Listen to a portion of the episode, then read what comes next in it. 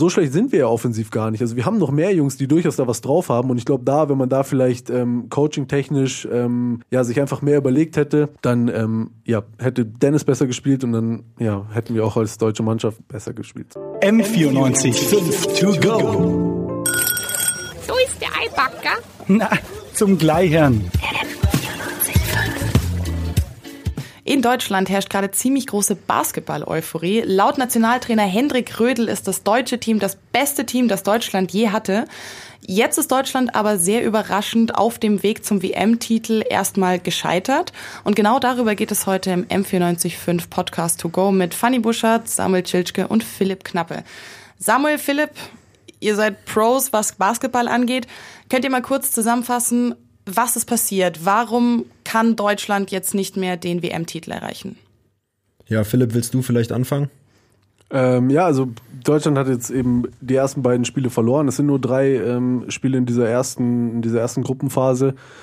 Und ja, rechnerisch können sie es einfach nicht mehr schaffen, ähm, zu den beiden besten Teams in ihrer Gruppe zu gehören, weil sie eben gegen Frankreich und ähm, jetzt auch ziemlich überraschend gegen die Dominikanische Republik verloren haben. Und ähm, jetzt müssen sie eben in die Playdowns. Genau, Playdowns sind die sogenannten Platzierungsspiele. Da spielen dann die Teams 17 bis 32 und da geht es eben darum, eine möglichst gute Platzierung zu erlangen, um sich noch einen Platz in so einem, in einem Qualifikationsturnier für Olympia 2020 zu sichern. Ihr habt jetzt öfter davon gesprochen, dass äh, die beiden äh, Niederlagen gegen Frankreich und die Dominikanische Republik relativ überraschend waren. Könnt ihr die zwei Niederlagen kurz einordnen? Was ist da passiert? Ja, ich würde sagen, also die gegen Frankreich kam jetzt nicht komplett überraschend, weil Frankreich schon einige gute bis sehr gute Basketballspieler hat, zum Beispiel ähm, Rudy Gobert, der einer der besten defensiven Spiel oder Defense-Spieler in der NBA ist. Der ist auch 2,16 Meter. Ähm, ja, und da war es jetzt nicht so überraschend, dass Deutschland verliert. Sie hätten gewinnen können. Sie haben vor allem im ersten Viertel ziemlich, ja, ziemlich versagt. Da haben sie nämlich nur vier Punkte gescored und ähm, die und die Franzosen 16. Aber vor allem die Niederlage gegen die Dominikanische Republik war ziemlich blamabel. Philipp, was genau war das Problem bei der Dominikanischen Republik? Naja, das ähm, Problem ist, glaube ich, A, haben sie sie unterschätzt. Mhm. Und ich hatte auch das Gefühl, was mich eigentlich gewundert hat, dass sie ähm, sogar nicht irgendwie die, also normalerweise, du bereitest dich vor, du scoutest deinen Gegner und dann weißt du, okay, das sind die Tendenzen, so und so spielt der jeweilige Gegner. Und ich hatte das Gefühl, dass das bei den Deutschen eben nicht der Fall war, weil ähm, die Dominikanische Republik ja traditionell für Teams aus, aus, aus der Region, sag ich mal, hat sehr schnell gespielt, da halt viel drauf gesetzt. Sie hatten auch ihre beiden ja, in Anführungsstrichen Stars nicht dabei, aber generell jetzt keine, ähm, ja, Truppe mit sehr viel NBA-Erfahrung oder so. Ähm, und da musst du halt davon ausgehen, dass sie halt über ein Teamkonzept kommen, schnell spielen wollen, ähm, auch Gallig spielen. Ja, man hat doch gesehen, die Dominikanische Republik hatte wirklich Bock. Die Deutschen waren so ein bisschen, ja, sehr pomadig teilweise auch. Dann auch, irgendwann merkst du ja auch, okay, du musst eigentlich die Dominikanische Republik deutlich schlagen. Ähm, und wenn es irgendwann nicht funktioniert, dann musst du sagen, okay, wir müssen jetzt einen Gang hochschalten oder wir müssen jetzt was verändern. Und das kam halt so gar nicht. Und dann, ja, verlierst du es halt auch so knapp, aber halt völlig blöd einfach. Jetzt kann man ja schon sagen, dass die deutsche Mannschaft schon einen, ihren eigenen kleinen Star quasi hatte, den Dennis Schröder, der sich ja auch selber als Leader schon bezeichnet hat der Mannschaft.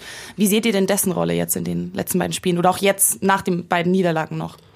Also ich hatte das Gefühl, Dennis Schröder hat, hat sich selber eben auch die Leaderrolle zugeschrieben und wollte das auch wollte das auch ziemlich krass unter Beweis stellen und hat dadurch ab und zu sehr überhastete Entscheidungen getroffen oder Entscheidungen, wo er wirklich das Play erzwingen wollte, wo er dann mit dem Kopf durch die Wand wollte. Da habe ich einen Fastbreak von, von Deutschland gegen äh, die, Dom die Dominikanische Republik im Kopf, wo sie auf, wo sie ausgleichen können, glaube ich.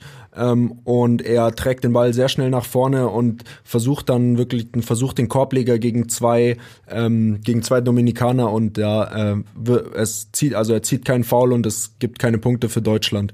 So, das war so ein bisschen bezeichnend. Mhm. Ich glaube, das ist aber auch nicht nur, also ähm, klar, Schröder schon ein Typ, der halt vor allem selber scored, selber Punkte erzielen will. Ähm, ich glaube, man kann es ihm aber nicht komplett vorwerfen, auch wenn er selber nicht perfekt gespielt hat. Also, absolut nicht. Aber ich glaube, er hat irgendwann selber gemerkt, dass einfach dieses ganze offensive Konstrukt fehlt und dass ihm Rödel einfach offensiv ein bisschen oder dem deutschen Team zu wenig Struktur gegeben hat und er deshalb halt das Gefühl hat, okay, alles muss über ihn kommen. Er muss in die Zone ziehen, er muss seine Mitspieler bedienen und alles geht von ihm aus.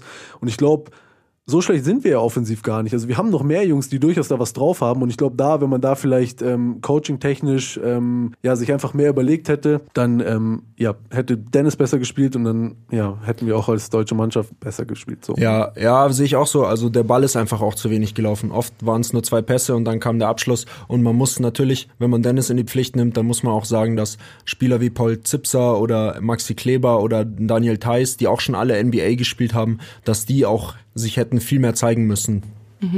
Jetzt hat man ja bei der Fußball-WM 2018, als es für die deutsche Nationalmannschaft auch nicht so brillant lief, oft davon geredet, dass die Mannschaft ein Mentalitätsproblem hat und dass es auch daran lag.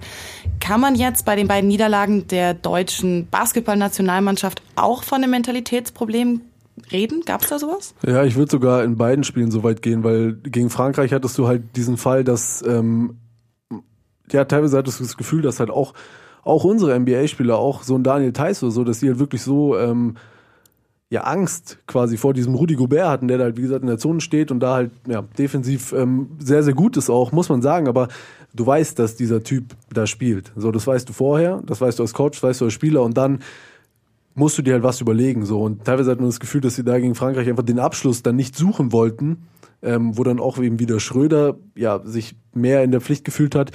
Und ähm, ja, gegen, der, gegen die Dominikanische Republik muss man es, glaube ich, auch definitiv sagen, ja, weil da hat so der Zug gefehlt teilweise. Ja, ja, auf jeden Fall. Also sehe ich, ähm, ja, vor allem muss man auch dazu sagen, die, die Dominikanische Republik ist auch die kleinere Mannschaft und trotzdem haben sie halt echt viele, viele Offensiv-Rebounds geholt. Also in der Offensive nicht getroffen, die Dominikaner, und dann aber trotzdem noch den Ball wieder geholt, obwohl die Deutschen echt mit Vogtmann und auch mit Daniel Theiss paar Kanten haben, die da unterm Korb stehen. Und Also- das ist halt eine, das ist halt eine Mentalitätssache so, weil wenn du halt dann noch merkst, so, okay, die anderen spielen so schnell, so giftig, dann entweder du sagst, okay, dann machen wir jetzt auch mal richtig ernst, oder du ja, machst weiter Larifari und verlierst halt damit zwei Punkte Unterschied. Das, ja. Also es, sie sind quasi nicht so richtig aus dem Quark gekommen. Also es war eher immer so ein bisschen so ein zurückhaltendes Auftreten. ja, und gegen nicht die so, Dominikanische Republik überhaupt nicht. Also Okay.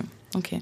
Jetzt zum Abschluss noch eine sehr, sehr wichtige Frage. Ähm, jetzt nach diesen zwei überraschenden Niederlagen und dem Aus für den WM-Titel. Was bedeutet das denn jetzt für den deutschen Basketball? Ja, ich würde sagen, es ist sehr, also es trifft den deutschen Basketball schon hart. Also es ist sehr schade, ähm, weil zum einen Magenta Sport da echt ein bisschen was getan oder viel Geld in die Hand genommen hat. Also nicht, es ist nicht schade, dass Magenta Sport jetzt viel Geld in die Hand ge genommen hat, sondern aber um halt Basketball, es war ja auf Magenta Sport Live ähm, und frei empfangbar, dass man da halt ein bisschen eine Chance verpasst hat, einen Basketball-Hype in Deutschland auszulösen, weil wir eben auch eine Heim-EM, also eine Heim-Europameisterschaft haben, 2021.